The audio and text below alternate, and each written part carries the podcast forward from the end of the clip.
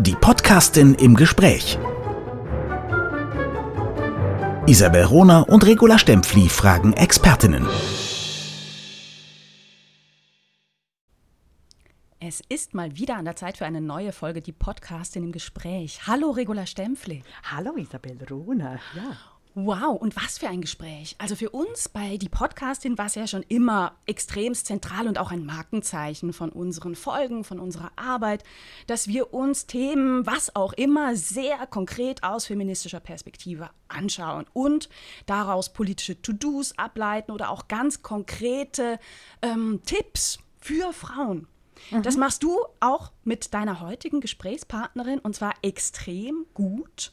Äh, und zwar zu den Themen zum einen ähm, Bewerbung und Gehaltsverhandlungen mhm. allgemein. Was können Frauen hier ganz konkret tun? Worauf müssen sie achten? Was sind Tipps und Tricks? Wo können sie besser werden? Wo, wo sind Unterschiede auch zu Männern? Und zum Thema Frauen im Kulturbetrieb im Besonderen. Woran liegt es, dass wir hier immer noch eine krasse Diskrepanz bei der Verteilung von Macht haben? Ja. Bevor wir gleich loslegen mit eurem Gespräch, Entschuldige, ja. Ja, ja, nee, nee, ich wollte auf die Frage antworten, weil äh, Marion Lautner beantwortet diese Frage sehr pragmatisch. Eine gute Karriere setzt sich zusammen aus Kompetenz, Selbstsicherheit, Mut, Glück und einer Frauenquote. Und ich finde das eigentlich äh, äh, ein, ein sehr guter Einstieg. Das bringt äh, auf den Punkt. Ja. Da, da du dich ähm, mit einer Schweizer Expertin unterhältst, du hast den Namen gerade genannt, Marion Lautner, erzähl doch unseren Hörerinnen und Hörern kurz vorab, warum sie sich auf, auf diese Expertin freuen können, was ihr Background, was ihr Hintergrund ist. Mhm. Äh, es ist auch interessant, wie ich Marion Lautner kennengelernt habe, und zwar bei einer Nichtbewerbung meinerseits für einen hohen Posten bei der Stiftung Pro Helvetia. Ich habe das über die Social Media diskutiert und sie hat sich gemeldet.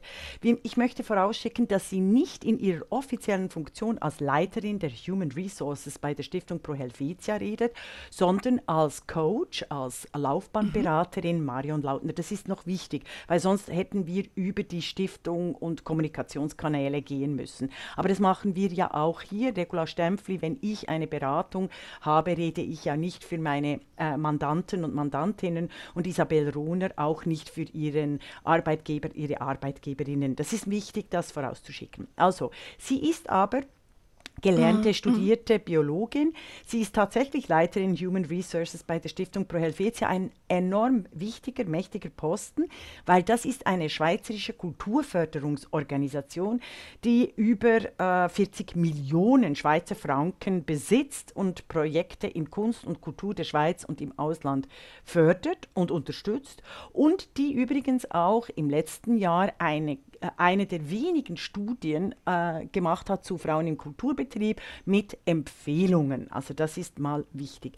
Etwas zu Stiftung mhm, Pro Helvetia mhm. möchte ich sagen, dass dort die Geschichte selber nicht bekannt ist. Die wurde nämlich von Schweizer Frauen, den bürgerlichen Frauen, 1915 mit der damaligen Kriegsspende initiiert, mit über einer Million Schweizer Franken, die jetzt fast eine Milliarde wert wäre, mit dem Resultat, Resultat, dass die Männer diese Million gerne genommen haben nach dem Ersten Weltkrieg und die Frauen dann nicht in den Stiftungsrat gesetzt haben. Dabei wollte Else Züblin-Spieler unbedingt die Leitung einnehmen, aber sie kriegte sie nicht, weil sich die bürgerlichen Frauenverbände, was sehr typisch ist, leider für äh, Frauenbewegungen, sich nicht innerverband, äh, also innerbeweglich, innerfeministisch einigen konnten auf eine Kandidatin. Also eine sehr spannende Background-Diskussion, die wir aber sicher mal in einer anderen Folge der die Podcastin aufnehmen. Jetzt ähm, eben zu Marion Lautner, studierte Biologin systemischer Coach. Sie erzählt über ihren Werdegang und sie hat ganz konkrete praktische Tri Tipps für Frauen, äh, wie Frauen Karriere machen. Also war wirklich ein sehr erfrischendes Gespräch und ich habe noch selten eine äh, so einfach so in sich ruhende, klare, selbstsichere, intelligente Frau getroffen, äh, die irgendwie she doesn't have any hang-ups, wie ich zum Beispiel. Also ja, äh, ist kein Millimeter Neurotik. Eine Neurose. Großartig, dahinter. großartig. Und ich, ich finde das schon wichtig, weil wir nicht nur Hörerinnen in der Schweiz haben, sondern eben viele in Deutschland, die Provo Helvetia als Stiftung nicht kennen, die dieses System der Kulturförderung in der Schweiz nicht kennen. Jedes Jahr, du hast es genannt, jedes Jahr fördert die Stiftung die Schweizer Kulturszene mit 40 Millionen. Das ist immens viel. Und natürlich äh, ist es da auch spannend, auf diese Machtstrukturen zu gucken im Kulturbetrieb. Jetzt ziehe ich mich aber zurück, gebe euch die Bühne frei. Viel Vergnügen allen Hörerinnen und Hörern bei diesem spannenden Gespräch. Willkommen zu äh, die Podcastin. Mir neben, gegenüber sitzt Marion Lautner, die Leiterin Human Resources pro Helvetia und sie ist auch ausgebildete Coach. Vielen Dank für die Zeit, Marion Lautner, dass Sie hier sind. Willkommen. Herzlichen Dank für die Einladung, es freut mich. Wir sind hier in einem äh, wunderbaren äh, Büro voller Kunst auch. Also Marion Lautner ist äh, äh, sehr kunstaffin. So haben wir einander wahrscheinlich auch via die sozialen Medien ein bisschen äh, wahrgenommen. Jetzt möchte ich aber Marion Lautner vor allem in ihrer Funktion und ihrer Ausbildung als Coach für Frauen, für Männer, für Laufbahn, Karrierebildung und eben Leiterin der Human Resources fragen. Und die erste Frage ist immer dieselbe, die ich stelle. Wie wird aus einem kleinen Mädchen irgendwo in der Schweiz, Marion Lautner, die Leiterin der Human Resources der wichtigsten Kulturstiftung in der Schweiz, nämlich Pro Helvetia? Erzählen Sie doch mal. Ja, sehr gerne. Also ich glaube, ähm, bei mir ist ganz vieles sehr spontan und mit ganz vielen Zufällen verbunden. Also ich bin ganz tief davon überzeugt, dass man eine Karriere nicht hundertprozentig planen kann. Ich bin auch nicht sicher, ob man es soll, aber bei mir muss ich sagen, ist das ganz klar sehr viel Unabsichtliches und sehr viel auch Zufälliges und einfach Glück schlussendlich. Ähm, ich bin am Zürichsee aufgewachsen, sehr behutsam, in einer halb akademischen Familie, halb Bauernfamilie. Also meine Mutter kommt aus dem Umland, ähm, ist in einer Bauernfamilie aufgewachsen, mein Vater aus einer ähm, Akademikerfamilie über Generationen hinweg schon. Ähm, bei mir hat sich dann relativ früh den Wunsch äh, ge geöffnet, dass ich eigentlich Sportlehrerin werden möchte. Mhm. Ähm, dann, äh, bin dann ins Gymnasium gegangen, weil wenn man an der ETH Sport studieren will, dann muss man ins Gymnasium. Habe ich dann zähneknirschend auf mich genommen. Ich wollte das eigentlich nicht unbedingt. Ähm, habe da einen tollen Lehrer gehabt, der ähm, mich in Biologie wahnsinnig fasziniert hat und deswegen bin ich dann nachher auch an der ETH gelandet, aber in Umwelt-Naturwissenschaften, also mhm. absolut etwas ganz anderes. Kunstfern. Was ich, oh, genau, quasi, kunstfern, ja. obwohl wir heute ja auch mit Kunsttechnologie und Wissenschaft eine eine Sparte haben, die, die da darin geht und die Ökologie auch in Zukunft ähm, ein ganz großes Thema sein wird, auch was das Kunstschaffen natürlich angeht, aber das ist eine ganz andere Geschichte. Genau, und dann nach dem Studium, äh, wie das so ist, hat man versucht man sich zu orientieren. Ich habe während dem Studium in vielen Ökobüros gearbeitet und wusste, wie ja, eigentlich interessiert mich das nicht so wahnsinnig, ähm, diese wissenschaftliche Arbeit. Ähm, und äh, von dem her ja, war es dann klar, dass ich äh, eigentlich lieber in ein, in ein menschenzentriertes Umfeld möchte. Habe dann die, ähm, die, äh, wie sagt man, die Beratungsfirma Kultur mal ausprobiert, das hat mir gar nicht gefallen und bin dann reingerutscht, wirklich ganz, ganz zufällig ins Personalmanagement. Ähm, bei einem großen Konzern konnte ich ein Trainee machen, das war aber auch alles nicht geplant. Ich hatte mich eigentlich ursprünglich für eine andere Stelle beworben, die kam, bekam dann jemand anderes, habe aber das Assessment bestanden, dann kamen sie auf mich zu und haben gesagt, du hast das Assessment so gut bestanden, wir hätten noch diese und diese und diese Stelle frei und da habe ich gedacht, okay, wieso nicht für anderthalb Jahre, wenn ich diese Chance kriege, Personal auszuprobieren. Und da habe ich dann relativ schnell gemerkt, doch, das ist wirklich das, was mich fasziniert, mit den Menschen zu arbeiten, ähm, herauszufinden, wie man das für Organisationen einrichten kann, dass das ähm, produktiv ist für beide Seiten. Äh, ja, und da hat sich dann das Feuer entzündet, sage ich jetzt mal so. Ah, das ist sehr schön. Aber als Mädchen, also nicht aber, und als Mädchen eben sehr sportlich und eher so auch naturwissenschaftlich genau, orientiert. Absolut, das, das absolut. ist ja, also ja. was braucht es dazu?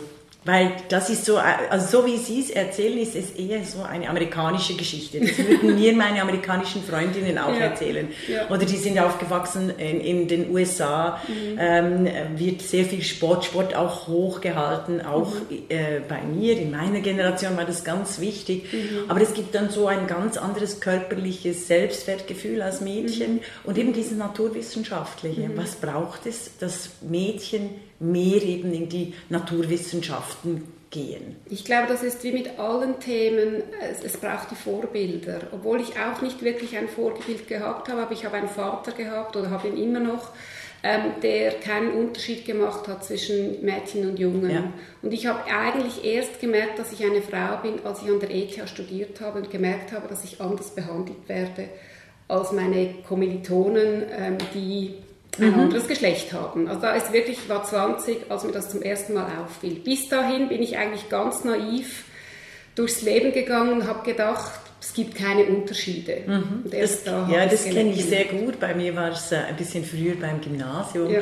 Aber äh, ich finde das für unsere Hörer und Hörerinnen einfach sehr spannend, das sehr wichtig auch festzuhalten, dass diese binäre oder diese starke Fokussierung aufs Geschlecht je später die ist, umso einfacher ist es eben auch für äh, Frauen oder äh, quasi nicht klassische Männer ganz andere Karrieren einzugehen. Genau. Ja, das ja. ist mal, das ist wichtig. Ach, sehr schön. Und Sie haben es nie vermisst, quasi äh, die, die Biologie äh, oder überhaupt das Natur, die Art des naturwissenschaftlichen mhm. Studiums, auch der Akademie, die Ihnen ja eigentlich gefallen hat, außer dass es ein unglaublicher Männerbetrieb ist, die ITH immer genau. noch leider.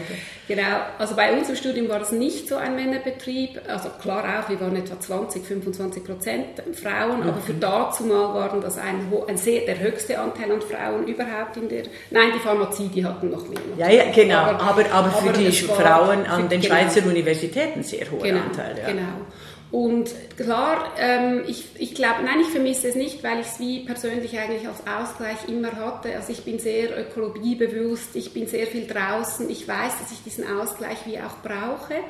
Und dann, ähm, als ich dann die Weiterbildung gemacht habe Co zum Coach, ähm, zuerst systemisch lösungsorientiert und jetzt auch noch integrativ, da merke ich schon, dass so dieses naturwissenschaftliche, systemische Denken eben auch wahnsinnig hilft, weil man eben so diese Zusammenhänge, es ist wie von Anfang an klar, es ist ein System. Es gibt diese Ökosysteme, es gibt diese Organisationssysteme. Ja. Und dieses Denken äh, war mir natürlich immer sehr nahe und, und von dem her. Und dann hilft es, hilft es sehr, ja, als Resonanzsystem. Absolut. Das finde ich wichtig festzuhalten, einfach wenn wir, äh, dass wir so die Punkte sehen und Sie sagen, äh, Sie haben jetzt mehrfach auch erwähnt, auch diese Naturbezogenheit. Mhm. Ich finde auch etwas, was unglaublich wichtig ist für Frauen und Karrieren, ist dieses ähm, im Körper sein. Mhm. Also dieses nicht mhm. Fremdsein mhm. im eigenen Körper. Mhm. Das haben wir wahrscheinlich alle ein bisschen. Also ich habe es immer wieder, je nach, äh, je nach Thema in der mhm. Gesellschaft. Aber ähm, so ein Grundgefühl des Ich-Seins, das mhm. auch in einem Körper vorhanden ist, ähm, könnte wichtig sein für Frauen und Mädchen. Ich weiß nicht, wie Sie das sehen. Also ich, vielleicht ein, eine, eine ganz spontane Frage, wenn sich eine Frau bei Ihnen bewirbt. Ja. Wie wichtig ist da das Auftreten? Körper, Charisma, Charme, Nicht-Charme, Zurückhaltung? Ja, also ich denke, ähm, in, in einem zweiten Schritt ist, also in einer zweiten Wertung ist es ganz sicher wichtig und man darf das gar nicht äh, unterbewerten, mhm. oder? Also da, da laufen so viele unbewusste Prozesse ab, ähm, das kann ich gar mhm. nicht steuern, auch wenn ich das wollte, das, ja. da habe ich gar keine Illusionen. Ähm, ich glaube, es ist wichtig, dass man authentisch ist egal was man im Leben tut, oder dass man der Mensch ist, den man, den man ist und dass man keine Rolle spielen muss, ähm, obwohl es manchmal auch ganz gut und lustig ist, wenn man Rollen spielen kann. Aber ich glaube, im Prinzip ist es wichtig, dass die Leute einfach authentisch sind mhm. und so rüberkommen können, wie sie sind und dass mhm. man den Mensch hinter, der, hinter, hinter dem sieht äh, und das mhm. nicht bewertet. Also es ist nicht die Anpassungsbereitschaft, die zuvorderst steht. Bei mir ganz bestimmt nicht. Ja. Aber eben, da bin ich nicht ganz konventionell, würde ich, ich, jetzt behaupten. Möchte ich, äh, möchte ich vielleicht noch äh, betonen hier. Also weil bei großen Unternehmen, was ich oft gehört habe, wiederum äh, US-Firmen ähm, hat äh, mir einmal einer gesagt, we do uh, excellence, not extravagance. Mhm. Also wir, wir probieren Exzellenz, aber nicht Extravaganz, mhm. obwohl Extravaganz mhm. selbstverständlich mit Exzellenz auch einhergehen kann. Genau. Aber ähm, also eben, das, sind, das kommt dann je auf Personalmanagerin und Manager drauf an. Ja, denke ich schon. Und auch eben, schlussendlich, was für ein Menschenbild das die Person hat. Ja. Bei mir war immer die Frage, oder steht immer die Frage im Vordergrund, was möchte ich für ein Mensch sein und was möchte die andere Person für ein Mensch sein und ja. wie viel kann man von dem dann auch wirklich verwirklichen in so einem Job. Also mhm. das ist ja nicht, also das muss ja schon auch passen. Es, es, es gibt gewisse Restriktionen, die, die man nicht sprengen kann, weil es der Job einfach nicht hergibt. Genau, die institutionell, ja organisatorisch genau, getreten genau, sind. Genau, ja. ja. Ah, sehr spannend. Mhm.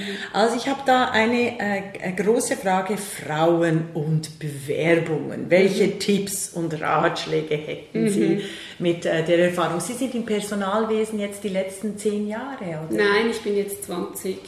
Ach, fast schon 22 Jahre im Kann fast nicht sein.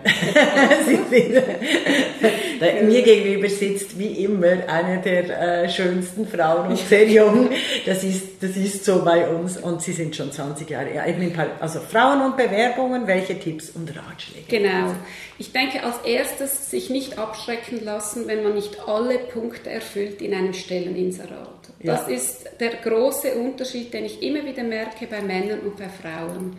Wenn ähm, ein Mann sich auf ein Stelleninserat bewirbt, deckt er vielleicht 50 Prozent der, der, Punkte. Bei Frauen ist es immer schon gegen 80 oder sogar 100 Prozent. Und wenn Sie ein Stelleninserat sehen, wo man vielleicht eben diese ähm, eierlegende Wollmilchsau sucht, äh, was völlig unrealistisch ist, aber man probiert es ja doch mal einfach auch, um verschiedene Dinge anzusprechen oder anklingen zu lassen, dann haben Frauen sehr oft das Gefühl, ich kriege da nicht mal die Hälfte gebacken mhm. und deswegen versuche ich es schon gar nicht. Also das ist sicherlich der erste Schritt. Also der erste Punkt sehr wichtig, also das, die, den Mut zur Lücke genau, zu haben. Genau, ja, ja, also, das ist, fällt mir auch auf bei den Studentinnen. Ja. Also wenn ich die vorschlage für, äh, sei es nur für Doktorar, äh, Doktorarbeiten oder Postdoc, mhm. das ist mhm. schrecklich. Mhm. Jetzt mal, mhm. nein, ich kann das nicht dabei, der, der Kollege kann nicht die Hälfte, was sie kann, aber genau. einfach diese Mut zur Lücke. Genau, Mut zur Lücke, genau.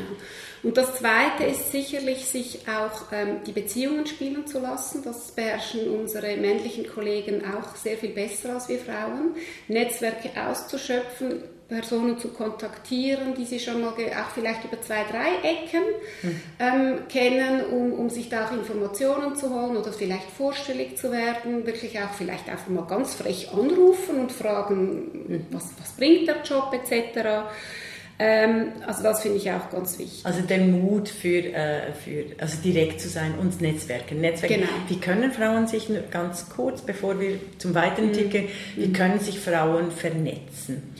Ähm, also nehmen wir jetzt an, also eben, Sie sind Studentin oder auch Berufs, also Sie haben eine Berufslehre abgeschlossen, ja. Sie haben äh, eigentlich einen okay Job, sind aber auf der Suche nach mhm. einem besseren mhm. Job. Ich denke, heute mit den sozialen Medien ist es wirklich sehr einfach, oder? Ähm, klar muss man da auch etwas investieren, aber äh, was man beispielsweise bei ähm, jetzt älteren Mitarbeiterinnen und Mitarbeitern machen, die, die aus dem Job rausgespült werden, dort geht es wirklich darum, das alte Netzwerk wieder zu aktivieren, mit allen einen Kaffee trinken zu gehen. Also mhm. wenn diese Outplacement-Firmen dann mit diesen ähm, Kandidatinnen und Kandidaten arbeiten, dann, dann sagen sie wirklich, also das ist jetzt harte Arbeit, du gehst jetzt viermal die Woche mit jemandem Kaffee trinken, viermal die Woche mit jemandem lunchen, viermal die Woche mit jemandem, was weiß ich, oder? Ja. Und, um, um, wirklich einfach auch zu platzieren, ähm, ich bin auf der Suche, ich suche etwas und dann ist es ja schon so, dass wir Menschen uns gegenseitig helfen. Ähm, wir hören das, wir mhm. speichern das ab, jemand erzählt uns etwas und ich kann sagen, super, ich hatte gerade gestern jemand, ruf doch den mal an. Also das ist ganz, ganz wichtig, wirklich ja. einfach das Netzwerk, das man schon hat, auszunutzen. Mhm. Und dann kann man natürlich einen Schritt weiter gehen. Es, wir haben alle Kolleginnen und Kollegen oder Freundinnen, Freunde oder Bekannte, wo wir wissen, die haben sehr große Netzwerke oder die sind in einem Berufsfeld drin, wo ich reingehen möchte mhm. und dann halt da auch ganz frech mal schauen, ob ich irgendwen kenne, der mich vermitteln könnte und mit dieser Person ähm, essen zu gehen. Bei uns mhm. läuft ja vieles einfach über den Magen oder das ist Zunge. Sehr, das ist sehr äh, schweizerisch. Und, ja, das ja. ist sehr schweizerisch. Ja, also ich finde es auch sehr amerikanisch, also Lunch. Also das genau. ist sehr, das ist in Deutschland nicht so üblich, weil dort das Essen nicht den der Stellenwert hat, äh, wie es in Frankreich oder mhm. eben in Italien mhm. oder auch äh, mhm. in Großbritannien oder eben den USA. Das ist ein großer Unterschied. Das, da könnten unsere deutschen Hörerinnen und Hörer wirklich lernen, ja. dieses Zusammenessen geht. In Köln beispielsweise findet es statt, aber ja. sonst ist es eher äh, schnell, also irgendwie ist, sind sie da nicht so offen. Ja? Das, ist, das ist sehr wichtig. Ja? Aber wieso gibt es denn so viele Deutsche, die in der Schweiz tätig sind? Die sind sich das nicht gewohnt. Nein, also da ist ganz klar der Fachkräftemangel, der natürlich mitspielt und, mhm. die, und die Sprache, die man schon mal spricht, oder? Ja, ähm, aber die Deutschen können ja fast keine Fremdsprachen. Also nein, aber das, Deutsch können sie besser ja. als wir. Ja, ja. von dem her ist das natürlich ähm, das Einfachste, ähm, mhm. jemanden aus Deutschland zu rekrutieren weil sie gut ausgebildet sind, ähm, mhm. auch äh, ganz viele Qualitäten natürlich mitbringen, die man dann vielleicht auf dem Schweizer Markt zurzeit nicht findet oder nicht genau in dieser Branche. Mhm. So mhm. okay. Genau. Also Netzwerke. Da waren also das erste die, der Mut zur Lücke, dann die Netzwerke genau. pflegen. Wir genau. gehen weiter in den Tipps. Das, das nächste ist sicherlich dann auch diese Interviews, wenn man zu einem Interview eingeladen wird, allenfalls zu üben. Mhm. Und sich vielleicht, auch wenn es dann nicht geklappt hat, Feedbacks zu holen. Mhm. Also da wirklich auch den Mut wieder zu haben, äh, an sich zu arbeiten, zu lernen, was ist jetzt gut gelaufen, was ist nicht gut gelaufen. Ähm, vielleicht das wirklich eben auch mit einem Coach mal vorbesprechen, vorüben. Da habe ich auch sehr gute Resultate gemacht bei gewissen Personen, die sage ich jetzt mal, vom, vom, vom, ursprünglichen Auftreten her nicht so die Kompetenz ja. hatten und dann doch mit einem gewissen Training dahin gekommen sind, wo sie hin wollten. Ja. Weil ja. Das, also auf, auftreten kann, kann Frau üben. Genau. Äh, ich sage auch oft auswendig lernen, die wichtigsten Argumente. Einfach, genau. äh, äh also das ja jetzt wieder für die Schweizerinnen, auch mit der Sprache.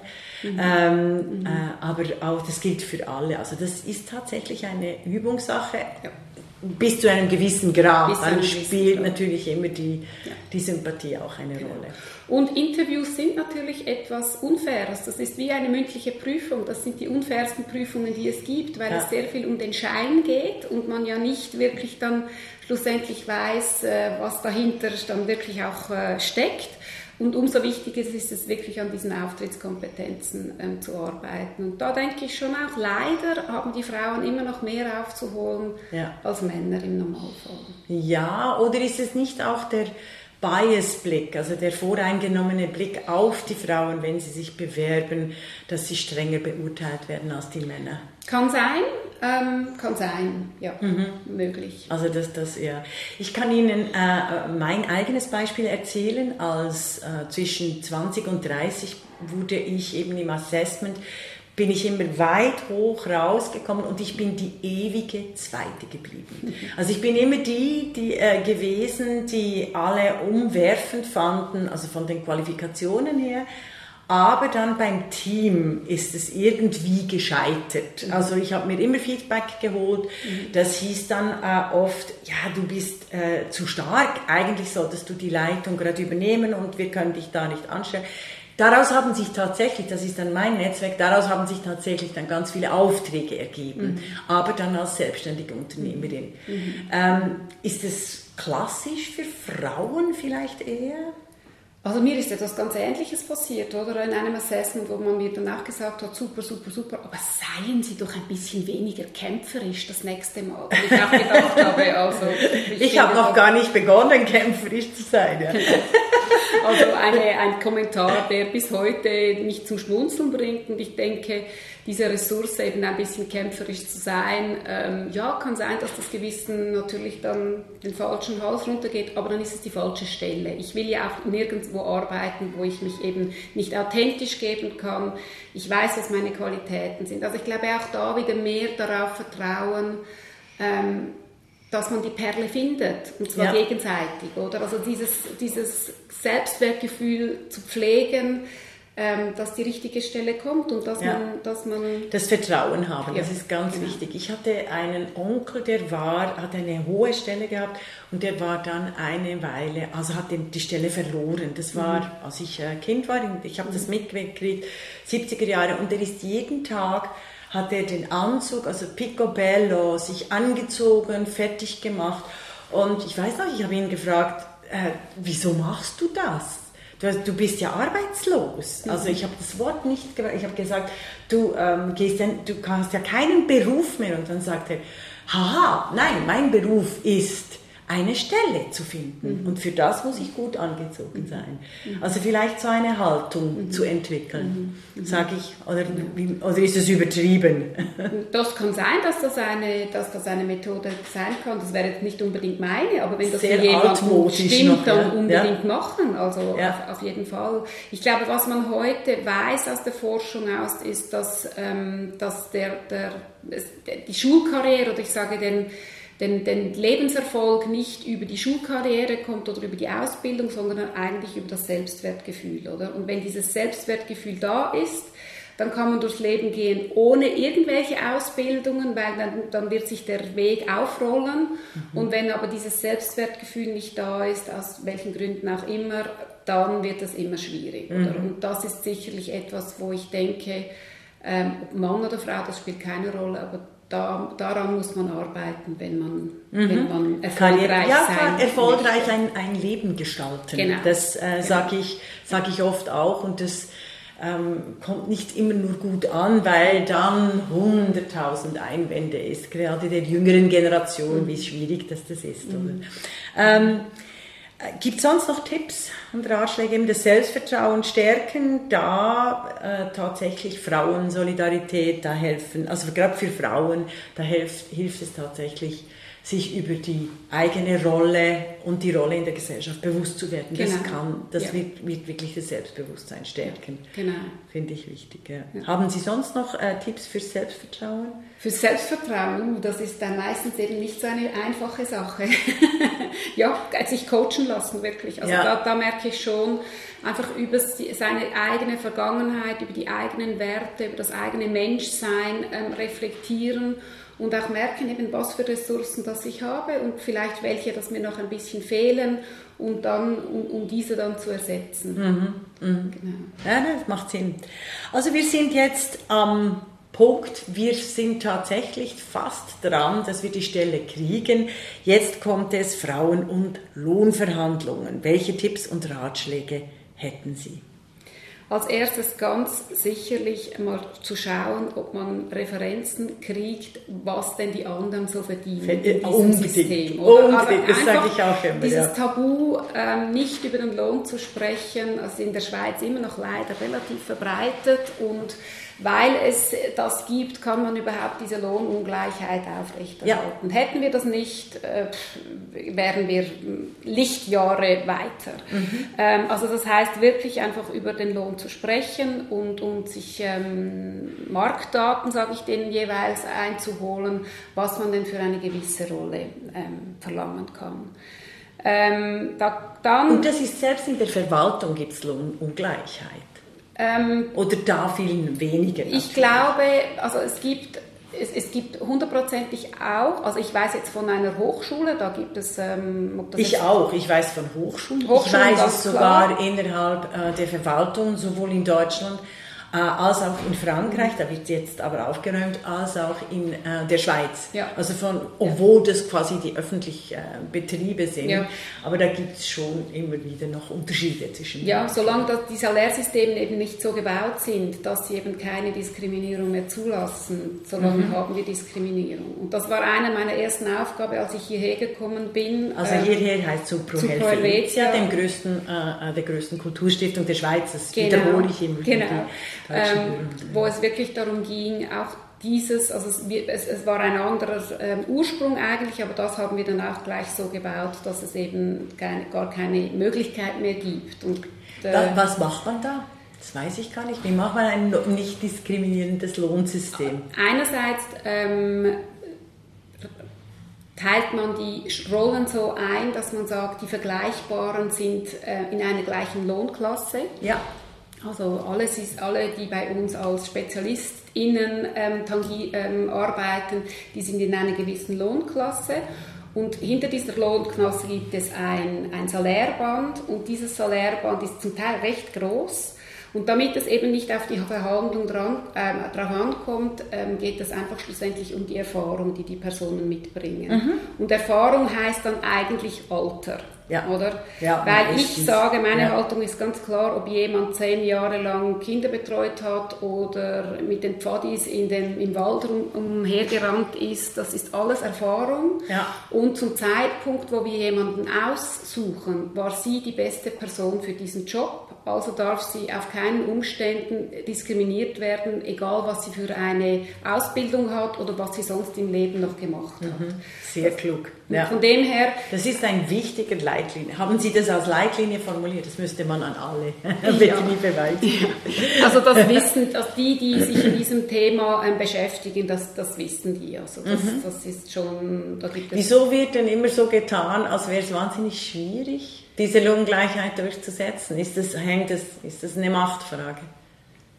Es ist wahrscheinlich eher ein eine wirtschaftliche Frage, dass man das Gefühl hat, man kann es sich nicht leisten. Ich weiß es nicht, was es ist, mhm. schlussendlich, mhm. oder? Mhm. Ich merke schon auch bei den jungen Frauen, die, die verhandeln ihr Salär und sind dann bei diesem System, sie, wenn sie dann hier angelangt sind, auch ein bisschen frustriert, weil es sie nicht verhandeln können, weil ich einfach sage, schau, du bist 30 Jahre alt, du ja. hast diesen Job, also kriegst du so und so viel Salär. Ja. Und ich habe eigentlich keinen Spielraum zum Verhandeln. Das ist dann die Kehrseite davon. Weil mhm. ich schon finde, die jungen Frauen, die verhandeln, sie verhandeln super gut. Also mhm. das, hat mich, das freut mich immer. Das ist, ist schon was genau. sehr Positives, das Absolut. festzustellen. Genau. Ah, ja. okay. Genau. Aber eben die, die, die Kehrseite davon ist das tatsächlich, dass wenn die Erfahrung dazu gezählt wird und die Erfahrung nicht diskriminierend äh, definiert wird, dass es dann schon ein bisschen den Verhandlungsspielraum eben einschränkt. Den Verhandlungsspielraum einschränkt und vielleicht auch bei gewissen Kolleginnen und Kollegen zu Irritation führt, wenn diese Person dann gleich viel verdient, obwohl sie weniger Berufserfahrung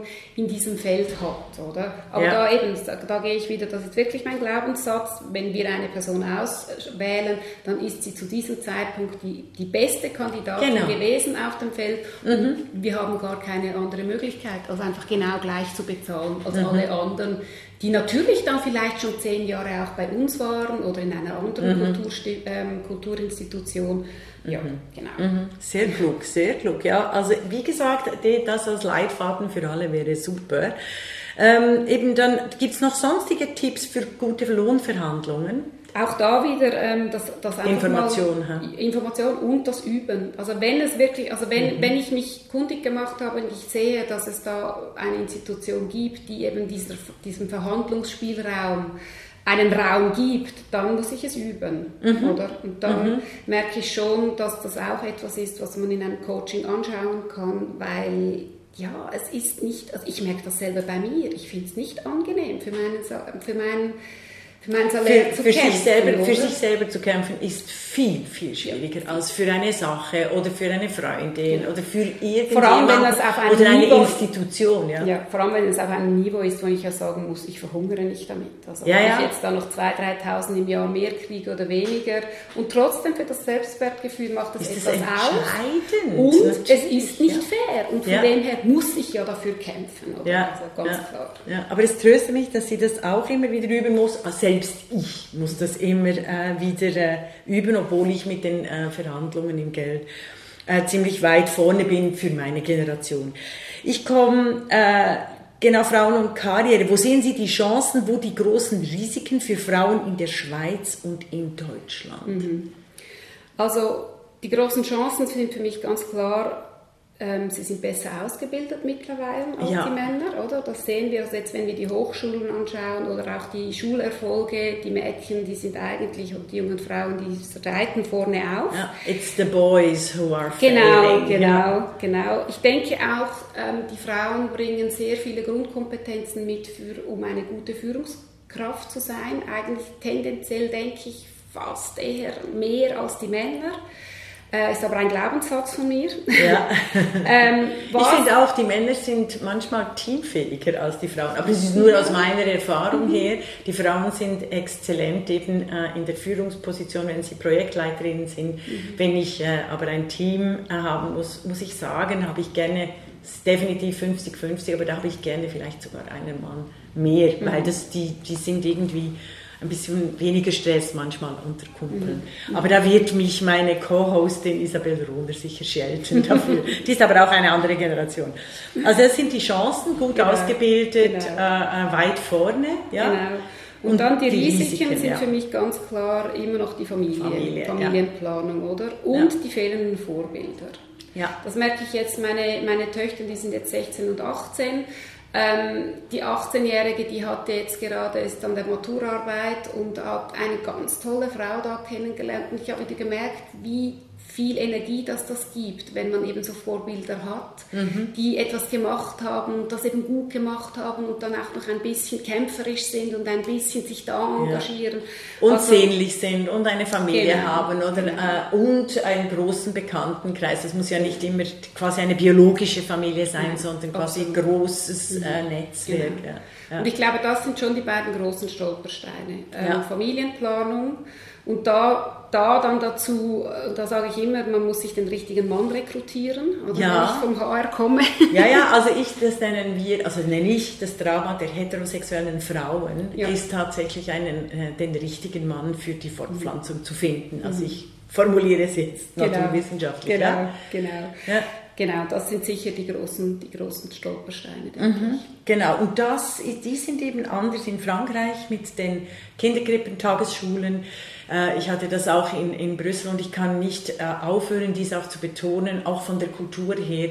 Für eine Frau spielte es keine Rolle, äh, ob sie Kinder hat oder nicht Kinder hat. Das mhm. war nicht so ein Thema mhm. mhm. als Karrierefrauen, wie es in Deutschland und in der Schweiz immer noch mhm. ist. Mhm. Ähm, ich will kommen noch zu Frauen im Kulturbetrieb. Sie arbeiten ja in einem wirklich einer der wichtigsten Stiftungen. Sie sind nicht in der Öffentlichkeit bekannt, wie alle Human Resources eigentlich als Personaler, Personalerinnen sind sie nicht im Vordergrund. Ähm, aber Sie sind eben im Personal, also im Human Resources, erklären Sie mir, wieso gibt es so wenige Frauen an der Spitze in der Kultur. Gerade in Deutschland, gerade in Österreich mhm. und gerade mhm. in der Schweiz. Das ist um unterirdisch. Ja. Und Pro Helvetia müssen wir noch äh, erwähnen, hat erst kürzlich eine ganz tolle Studie, also vor zwei Jahren eine ganz tolle Studie zu Frauen äh, im Kulturbetrieb und mit, selber mit Schock feststellen müssen, Frauen sind massiv untervertreten. Mhm.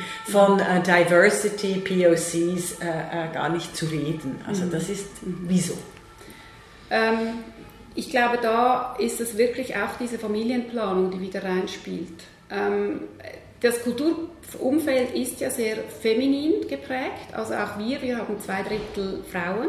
Ja. Auch auf Führungsstufe haben wir halbe halbe, also 50 Prozent, 50 Prozent. Aber die Spitze ist immer noch männlich. Mhm. Also ähm, Zürcher Schauspielhaus ist, also ich habe genau. jetzt auch die, den, genau. den Plan angeguckt. Das, ja. das sind alles Männer mit ja. ein paar jungen Frauen. Genau, genau. Also klassisches altes System. Genau. Und ich glaube schon, also wenn ich jetzt auch bei mir im Bekanntenkreis rumschaue, die, die in der Kulturbranche gearbeitet haben, es kam irgendwann die Frage, Familie oder nicht. Das sind meistens eben Jobs, wo man einfach nicht 100% arbeitet, sondern 150% arbeitet, ja. sehr viel ähm, Abendarbeit, Wochenendarbeit und das ist halt einfach nicht immer ganz äh, verträglich, oder? Und wenn man da runterschrauben muss oder will, was es dann auch immer ist, ähm, dann kippt man aus dem System raus. Mhm. Und die Männer können da halt einfach durchziehen, sage ich jetzt mal, oder mhm. ja, ziehen es eher durch. Ähm, für mich ist das schon immer noch so ein Relikt, wo ich aber auch sehe, dass jetzt bei der jungen Generation das, das sich am Ändern, mhm. am Verändern ist. Mhm. Wobei, das haben wir auch gemeint in den 80er, 90er Jahren. Mhm. Es sind immer noch dann die Frauen, die keine Kinder haben im deutschsprachigen Raum, mhm. die Karriere machen oder auch im englischsprachigen Raum. Also mhm. deshalb, ich würde sagen, mit Isabel Rohner, also da muss die Männerquote abgeschafft werden, dann, mhm. dann kommen wir äh, weiter. Wie reagieren Sie auf die Einwände, jetzt wenn Sie so mit ihren Freunden oder also Kollegen oder so zusammensitzen an Tagungen, an Konferenzen, weil ich höre das immer wieder, ja, Mai, also die Frauen selber wollen ja keine mhm. Karriere machen. Mhm. Mhm.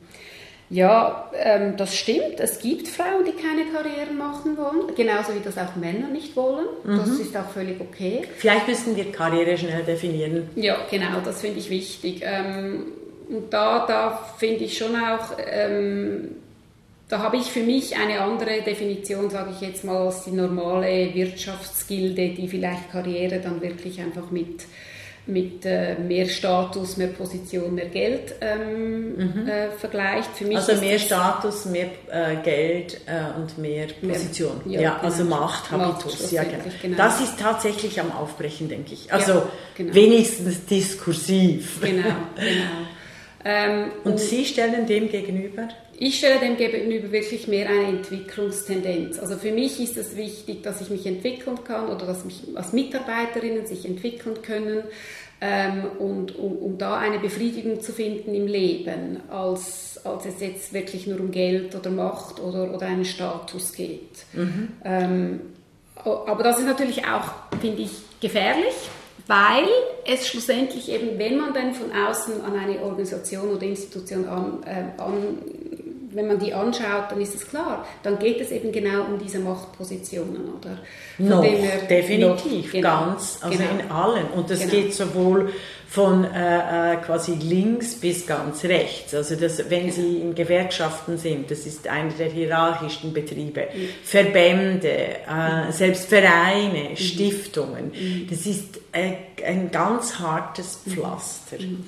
Ähm, und sagen Sie noch Ihre drei Eckpunkte, statt Karriere, statt eben Geld, Status und äh, was war es? Geld, äh, Status und Position. Und Position. oder nein, das wäre die äh, Macht. Oder Macht, genau, ja. ja. Wobei, das ist ja da ein bisschen das Sind ähnlich, das ja. Ähnliche, genau. Also für mich ist es ganz klar einfach eben Entwicklung, der, die Entwicklung als Mensch. Mhm. Wel, welcher, was für ein Mensch möchte ich werden? Mhm. Und wenn ich das als Das ist Karriere, prozesshafter und genau, nicht, nicht äh, das genau. ist eben prozesshafter und nicht das, genau. ja, so wäre das eigentlich das Leben. Das ist ja auch, unsere Zeit geht ja darum, immer den Prozess ins Auge zu fassen und nicht ja. das, den, den Status. Ja, genau. Und dann wird es auch nicht so schwierig, eben, finde ich, wenn man eben von einer Position mal runter muss, weil es geht eben nicht darum, dass das besser oder das schlechter ist, sondern es geht darum, sich weiterzuentwickeln mhm. und andere Bedürfnisse eben auch Raum zu geben. Und dann wird das alles sehr viel fließender und weniger so äh, ja, von die, von verkrampft. Ja, genau. Was machen Sie, was machen Sie, äh, wenn Sie als, als Frau in einen Betrieb kommen, der unglaublich verhärtet ist. Also, der, also es ist zwar eine tolle Institution eigentlich, mhm. so per Definition, ähm, auch die Aufgaben sind spannend, auch, auch die Projekte eigentlich, aber sie sind fest, also sie müssen mit, mit Menschen, sind eingeklemmt mit Menschen und Institutionen, die ihnen wenig Raum zum Atmen lassen. Mhm. Was würden Sie da raten? Also ich, ich als Haarfrau oder ich als, als Marion Lautner? Also, also äh, Sie Antworten. als Marion Lautner zuerst, als Person, also als, als Coach. Nehmen genau, wir an, eben Coach, eine, ja. eine, ähm, eine Frau, so wie ich oder so, kommt zu Ihnen und sagt, äh, ich, eigentlich liebe ich meinen Job, aber ich werde von, sowohl von Institutionen als auch von den Menschen erdrückt. Mhm. Was tun? Mhm. Also da ist die Frage, kann man sich einen Raum schaffen, wo man sich drin wohlfühlt? Und wenn das geht, dann muss man diesen Raum versuchen auszuweiten. Also oder? quasi einen eigenen Freiraum. Genau. So wie innerhalb, also ich als Politologin innerhalb von äh, autoritären Systemen wenigstens die Freiheiten so nutzen, wie es mhm. geht. Ja. Mhm. Und wenn das geht, dann super. Und wenn das nicht geht, dann würde ich mir einen neuen Job suchen. Weil mhm. ich nicht denke, dass es meine Aufgabe ist, als Individuum da dann wirklich ähm, meine Energie reinzugeben. Das machen viele Frauen, gerade mhm. auch in meiner Generation. Und manchmal sind sie dann äh, böse gescheitert, gerade wegen äh, den, den, den Lohnansprüchen, respektive dann auch, was mhm. sie im Alter kriegen. Ja. Aber ähm, das, ist, das ist dann quasi wie mit den Finanzen umgehen. Ich sage ja eben, die Frauen sollen sich so früh wie möglich um um ihre eigenen Finanzen kümmern. Unbedingt. Das ist etwas Entscheidendes. Ja. Es gibt gar keine Alternative. Ja, das sage ich auch meinen äh, Kindern, die, die Männer sind. Das ist ganz, ganz wichtig, die, die finanzielle Unabhängigkeit. Mhm. Und jetzt als HR-Chefin, also als Human Resources-Chefin, was würden Sie raten, eben wenn jemand, oder wenn auch jemand in, im eigenen Betrieb oder aus der Verwaltung kommt und sagt, eigentlich wäre es toll, aber Sie sehen selber, die Institutionen sind äh, knorzig, die, die, die Menschen sind noch fünf Jahre da, aber die sind schwierig, was tun? Ja, da ist die Frage, ob man dann als, ähm, als, Personal, als Personalleiterin ähm, den, die Freiheit kriegt, dass man in einen Organisationsprozess einsteigen darf, kann. Mhm. Also dass man die Organisation so weit überzeugen kann, dass so wie wir aufgestellt sind, ähm, eigentlich unseren Nachwuchs, Nachwuchs vergräueln und dass es jetzt, äh, und, und, da hilft natürlich die ganzen demografischen ähm, Themen, die jetzt auf uns zukommen. Und der Fachkräftemangel, der zurzeit herrscht, ähm, ganz klar mit, oder? Dass man sagt, okay, wenn wir uns weiterhin so benehmen, dann werden wir ein Problem haben und das ist ein Ressourcenproblem. Mhm. Und mit diesem Argument, denke ich schon, bringt man sehr viele Organisationen eigentlich dahin, das mal zu überdenken und in einen Organisationsentwicklungsprozess mit externen ähm, Personen einzusteigen, um da einen Schritt weiterzukommen. Mhm. Also ich denke da auch, wie weit sind wir äh, puncto Arbeitszeitmodelle? Ja. Bewegt sich da etwas? Ähm, ich glaube, Corona hat da geholfen. Ja. Corona ist nicht wirklich mein Lieblingsfreund gewesen in den letzten drei Jahren, aber da, da sind wir wirklich einen Schritt voraus, also weitergekommen und ähm, diese Flexibilität, also ich, ich sehe es bei uns, oder? Mhm. Ähm, äh, wir hatten vorher die Möglichkeit, einen Tag pro Woche äh, zu Hause zu arbeiten. Jetzt sind wir bei 50 Prozent. Ja. Und ja, das, das hilft, oder? Ja, genau, das ist eine Flexibilität. Ist, finde ich, als Mutter auch äh, als, äh, äh, eine Doppelbelastung. Das ist dann aber vielleicht genau, wirklich ein anderes Thema. Also da Thema. bin ich, aber ich wäre da tendenziell eher noch für Arbeitszeitverkürzung. Mhm. Ähm, wie, sehen Sie, wie sehen Sie jetzt noch zum Schluss, wie sehen Sie die Digitalisierung gerade im Human Research, äh, mhm. Resources? Mhm. Also die algorithmengestützten Bewerbungen, Evaluationen, was es alles gibt. Äh, das wurde in Brüssel sehr oft eingeübt. Ich habe glücklicherweise dort äh, gut äh, lobbyieren können, dass das so nicht geht, mhm. weil quasi mhm. dann die Maschinen mhm. ähm, wiederum mit ihren Programmen äh, eindeutig die alteingesessenen Vorurteile bedienen. Genau. Also eben nicht das divers, ja, nicht gender, genau. das ist so, genau. so ja. offensichtlich. Aber es hat unglaubliche Überzeugungsarbeit und auch Machtpolitik äh, erfordert. Mhm. Wie sehen Sie das? Also was, oder läuft es, oder ist dieser Trend vorbei, dass man alles mit Algorithmen errechnen wollte, wer hat die besten Chancen, wer nicht? Ja, es gibt ja jetzt sogar ähm, Stimmerkennungsprogramme und, und so weiter, die in diese mhm. Richtung gehen. Ähm, ich kann nicht sagen, dass dieser Trend vorbei ist. Der wird wahrscheinlich lange nicht vorbei sein, weil ähm, es einfach genug Leute gibt, die auf diesen Zug aufspringen. Für mich ist das, ist das keine Alternative. Mhm. Bis jetzt, ähm, ich denke auch, äh, ich kann mir nicht vorstellen, dass die Qualität wirklich so gut ist. Vielleicht bin ich da aber altbacken und äh, möchte mich nicht auf neue Trends einlassen. Ich sehe aber auch, also wir kriegen auf gewisse Stellen ja wirklich 100 Bewerbungen, oder? Ja.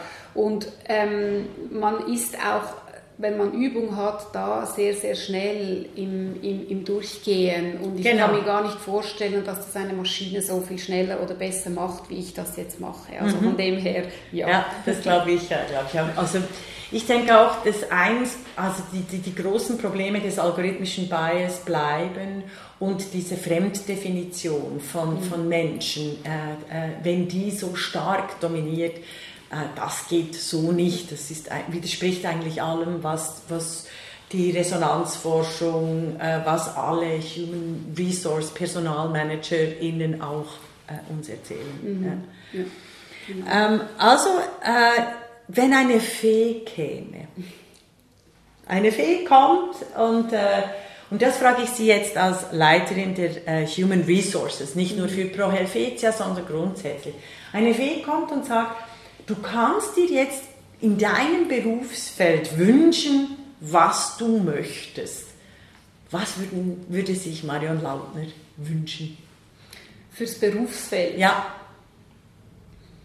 Also mit der Rekrutierung von Institutionen, mhm. mit den Kulturbetrieben. Also was bräuchte es eigentlich, wenn wir revolutionär denken, was wir jetzt dürfen angesichts der Frauen im Iran? Mhm. Äh, wir machen dieses Interview im äh, Oktober 2022, wir sind ungefähr im 40., 41. Tag nach, den, äh, nach der feministischen Revolution, die da heißt Frei Frau Leben.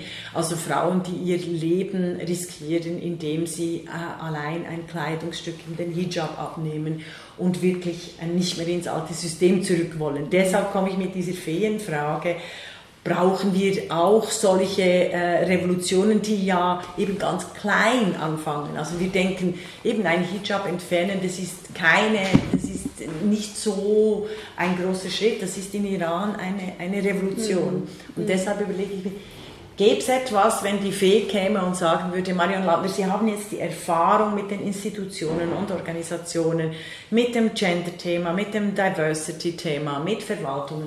Was würden Sie sich wünschen?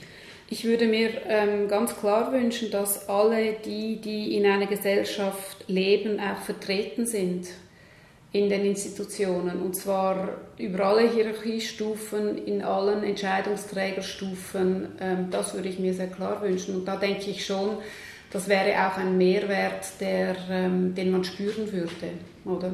Absolut. Vielen, vielen Dank für dieses sehr informative und tolle Gespräch, Marion Lautner. Herzlichen Dank, Frau.